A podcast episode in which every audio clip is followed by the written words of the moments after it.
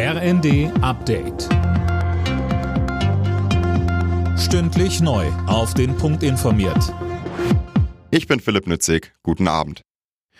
Bund, Länder und Kommunen wollen bei der Unterbringung und Integration von Geflüchteten künftig enger zusammenarbeiten. Das geforderte zusätzliche Geld vom Bund gibt es dagegen vorerst nicht. Darüber soll um Ostern erneut beraten werden. Zu den weiteren Ergebnissen des Flüchtlingsgipfels sagte Bundesinnenministerin Faeser. Wir mobilisieren zusätzlichen Wohnraum und Unterkünfte für Geflüchtete. Wir schaffen mit einem digitalen Migrationsdashboard für Länder und Kommunen jederzeit Transparenz über die aktuelle Migrationslage. Wir sorgen für mehr Steuerung, mehr Ordnung und mehr Rückführung. Wir sorgen für Integration von Anfang an, um unsere Sprache und Werte zu vermitteln.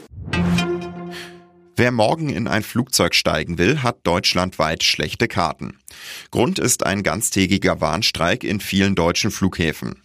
Dazu aufgerufen hat die Gewerkschaft Verdi im Tarifstreit des öffentlichen Dienstes.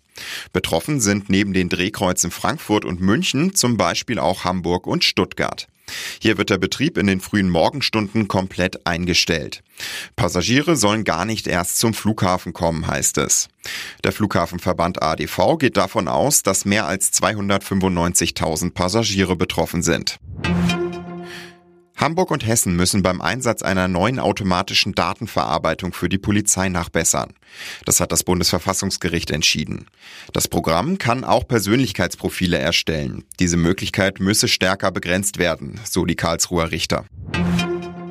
In den Playoffs der Fußball Europa League hatte es für Union Berlin auswärts gegen Ajax Amsterdam nur für ein 0 zu 0 Unentschieden gereicht. Ein vermeintlicher Führungstreffer für die Berliner wurde wegen Handspiels aberkannt. Nächste Woche steigt das Rückspiel. Alle Nachrichten auf rnd.de